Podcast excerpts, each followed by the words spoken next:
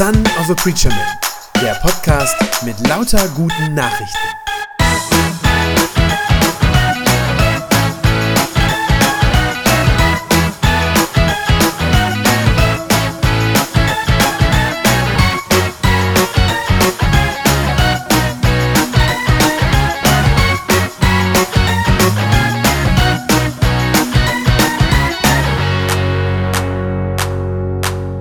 Wir sind auf den letzten paar Metern unserer Reise durch das Markus-Evangelium.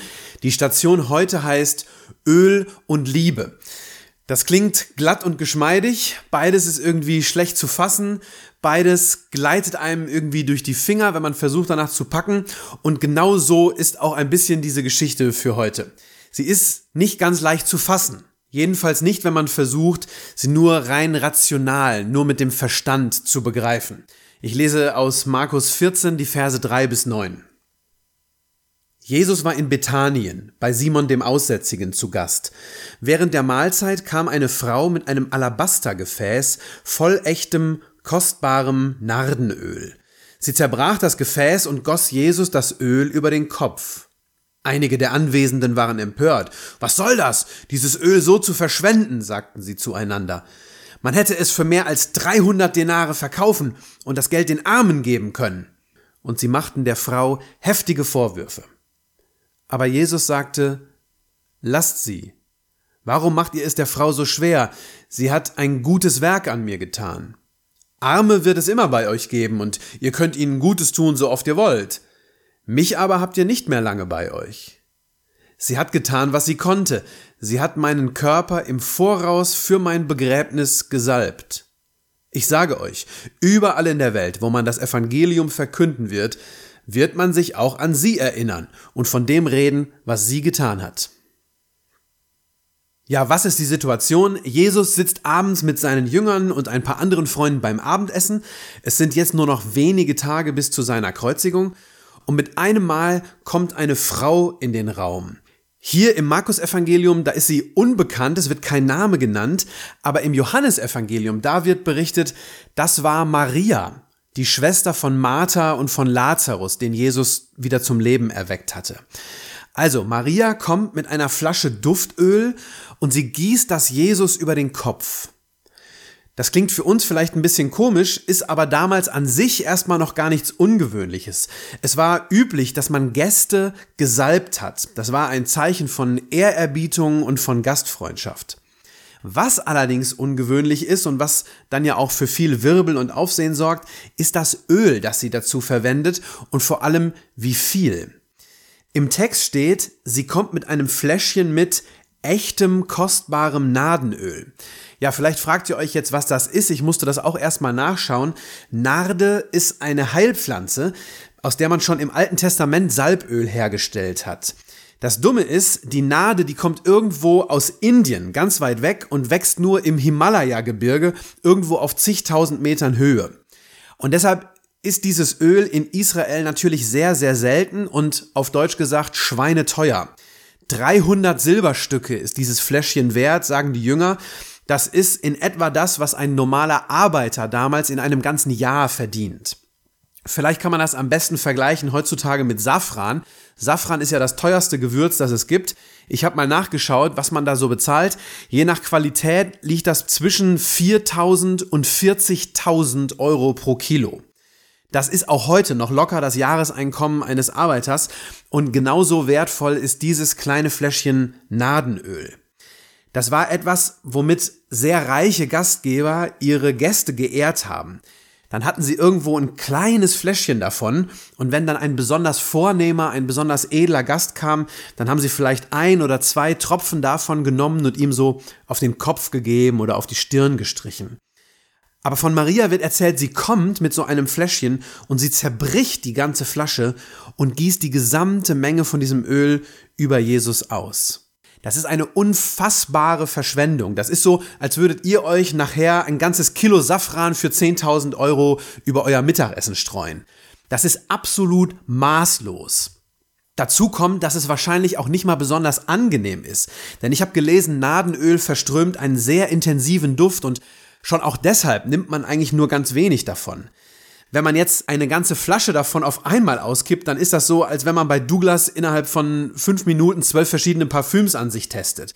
Wer empfindlich ist, der weiß, davon kriegt man sogar Kopfschmerzen. Also diese Aktion ist womöglich auch noch unangenehm und deshalb vollkommen sinnlos und total unvernünftig, was die Maria da macht. Und darum kriegt die Maria auch Ärger.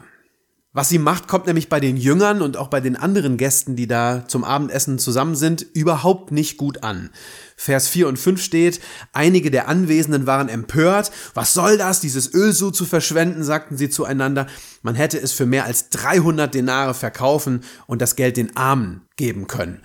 Und dann steht da, und sie machten der Frau heftige Vorwürfe. Das heißt, sie protestieren gegen diese ungeheuerliche Verschwendung. Sie finden, das ist so eine Mischung aus unvernünftig einerseits und unanständig andererseits. Und wenn wir ehrlich sind, eigentlich haben sie damit ja recht. Auch wir würden ja sagen, es muss sich keiner ein Kilo Safran für 20.000 Euro über seine Nudeln kippen. Das fänden wir auch irgendwie unmoralisch. Und zwar zu Recht. Und genauso unmoralisch ist es, sich mit einem Öl zu übergießen, das so viel kostet, dass man davon genauso gut ein ganzes Jahr lang eine Familie ernähren könnte. Vor allem auch dann, wenn es andere Menschen gibt, die nicht wissen, wie sie die nächste Woche überleben sollen. Das heißt, auf den ersten Blick haben die Jünger also eigentlich recht, wenn sie sich darüber beschweren. Und trotzdem, trotzdem stellt sich Jesus vor Maria und verteidigt sie. Vers 6, da steht, aber Jesus sagte, lasst sie. Warum macht ihr es der Frau so schwer? Sie hat ein gutes Werk an mir getan.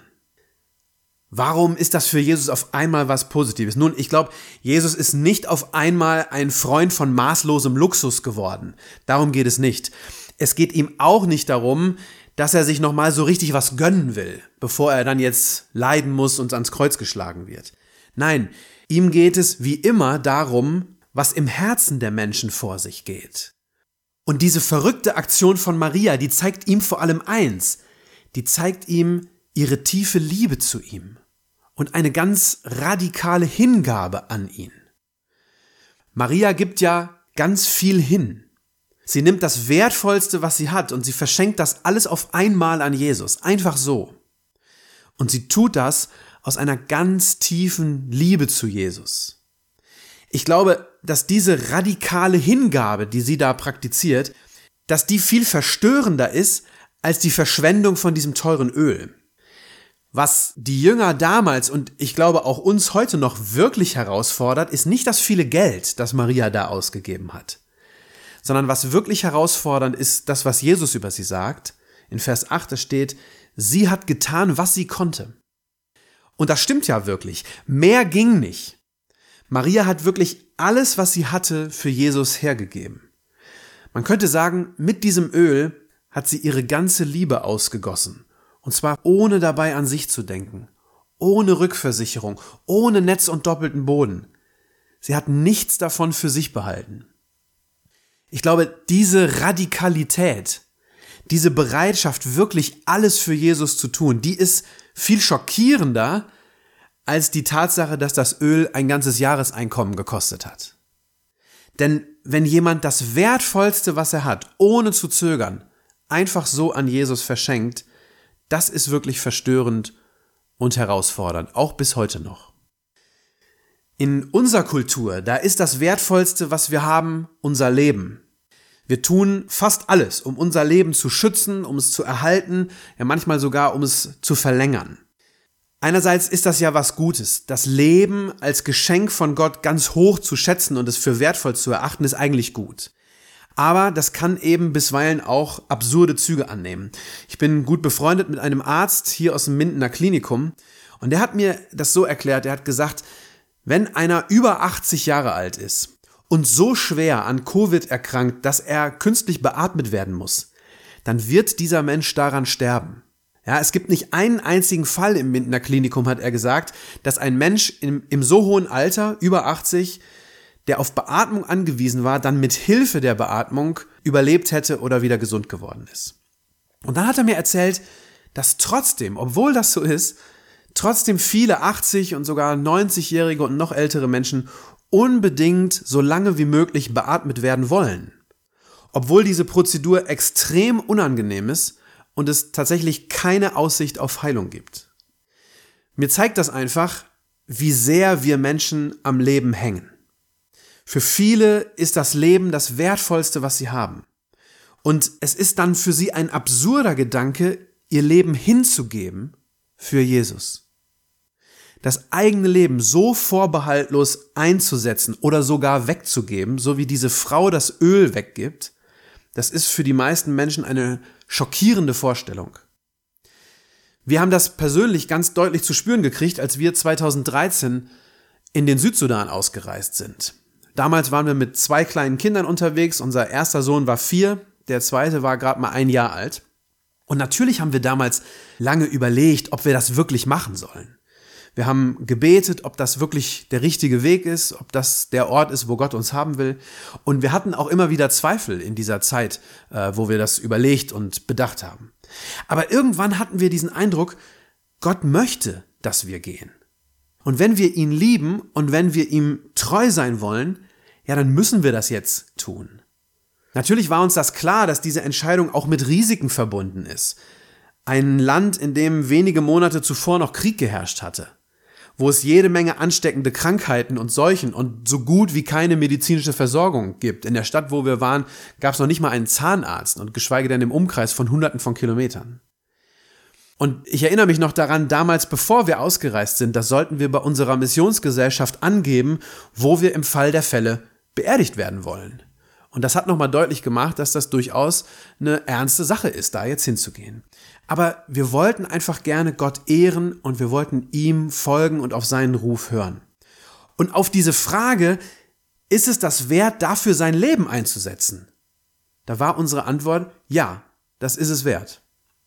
Und genau dafür sind wir massiv angefeindet worden von Bekannten, die das absolut nicht nachvollziehen konnten. Die haben nicht freundlich nachgefragt, was uns dazu bewegt hat, sondern die haben uns wirklich verbal heftig angegriffen. Und der Vorwurf, den sie uns gemacht haben, war, sowas macht man einfach nicht. Man setzt sein Leben nicht aufs Spiel und schon gar nicht das der eigenen Kinder. Das ist in höchstem Maße unvernünftig. Das war damals der Vorwurf an uns. Ich glaube, dass dieser Satz, das ist doch unvernünftig, ich glaube, dass dieser Satz eines der größten Hindernisse für geistliches Wachstum in unserem Kulturkreis ist. Viele Leute denken so, sagen dann, ja, irgendwie gläubig sein, okay, aber doch nicht gleich so radikal. Und dieses Denken führt dazu, dass ihre Beziehung zu Gott nie so richtig in die Tiefe geht. Natürlich ist das gut und richtig, seinen Verstand zu gebrauchen, versteht mich bitte nicht falsch. Aber seien wir mal ehrlich, bei uns heißt vernünftig sein oft dasselbe wie vorsichtig sein oder sogar ängstlich sein. Und wenn ich immer nur so vorsichtig und so ängstlich agiere, dass ich eigentlich Gottes Hilfe gar nicht wirklich brauche, ja, dann werde ich auch ganz viele Erfahrungen mit Gott gar nicht erst machen. Wenn ich gar nicht erst in eine Situation komme, in der ich Gott vertrauen muss, ja, dann wächst auch kein Vertrauen zu ihm. Und wie soll sich dann die Beziehung zu ihm irgendwie vertiefen? Für Menschen, die Gott nicht kennen, sieht es natürlich unvernünftig aus, wenn ich mein Leben aus der Hand gebe, Gott die Kontrolle überlasse, ihm alles hingebe. Das sah bei Maria damals auch unvernünftig aus. Aber ich bin überzeugt, genau diese Art von Unvernunft, die brauchen wir, um geistlich zu wachsen. Denn nur wenn ich mein eigenes Leben loslasse, wenn ich die Kontrolle aus der Hand gebe, nur dann kann ich überhaupt auch Gottes Treue wirklich erleben. Wenn ich immer nur das tue, was angeblich vernünftig ist, dann wird das meinen Glauben und mein Gottvertrauen ausbremsen. Als Christ muss ich lernen, mich zu verlassen, um mich ganz auf Gott zu verlassen. Mich hinzugeben und alles, was ich habe. Das sieht von außen betrachtet dann vielleicht nicht vernünftig aus. Aber nur so kann die Liebesbeziehung zu Jesus wirklich wachsen. Ich glaube, der Schlüssel zu geistlichem Wachstum ist, dass ich alles, was ich bin und was ich habe, ganz an Gott verschenke und ihm sage, nimm du es, gebrauche du es, wie du willst. So wie Maria dieses kostbare Öl ganz an Jesus verschenkt hat, ohne irgendwas für sich zu behalten. Wenn ich das mache, wenn ich so meinen Glauben lebe, dann ist mein Kriterium nicht mehr, was die Welt irgendwie vernünftig findet, sondern dann ist mein Kriterium, was ist aus Liebe zu Jesus das Richtige? Wenn Maria damals nur das getan hätte, was menschlich vernünftig ist, ja, dann hätte sie Jesus nur so einen Tropfen Nadenöl irgendwie auf die Stirn gestrichen. Das wäre vernünftig gewesen. Aber aus Liebe gibt sie alles. Das ist aus rein rationaler Sicht nicht besonders sinnvoll. Aber für Jesus macht es trotzdem Sinn, weil er in dieser Aktion von Maria ihre große Liebe zu ihm sieht. Und Jesus reagiert auf eine ganz wunderschöne und herrliche Weise. Er nimmt nämlich ihre Liebe an. Er lässt sich das gefallen und er ehrt Maria seinerseits dafür. Vers 9, da sagt Jesus, ich sage euch, überall in der Welt, wo man das Evangelium verkünden wird, wird man sich auch an sie erinnern und von dem reden, was sie getan hat. Das Tolle ist, genauso ist es gekommen. Wir reden heute noch davon, was die Maria an diesem Abend in Bethanien gemacht hat, weil ihre Liebe so groß war zu Jesus. So ehrt Jesus dann diejenigen, die ihm alles hingeben. Und so wird die Liebesbeziehung zwischen ihm und ihr größer und an diesem Abend tiefer. Aus geistlicher Sicht kann es sich lohnen, wenn man aus weltlicher Sicht unvernünftig handelt. Amen.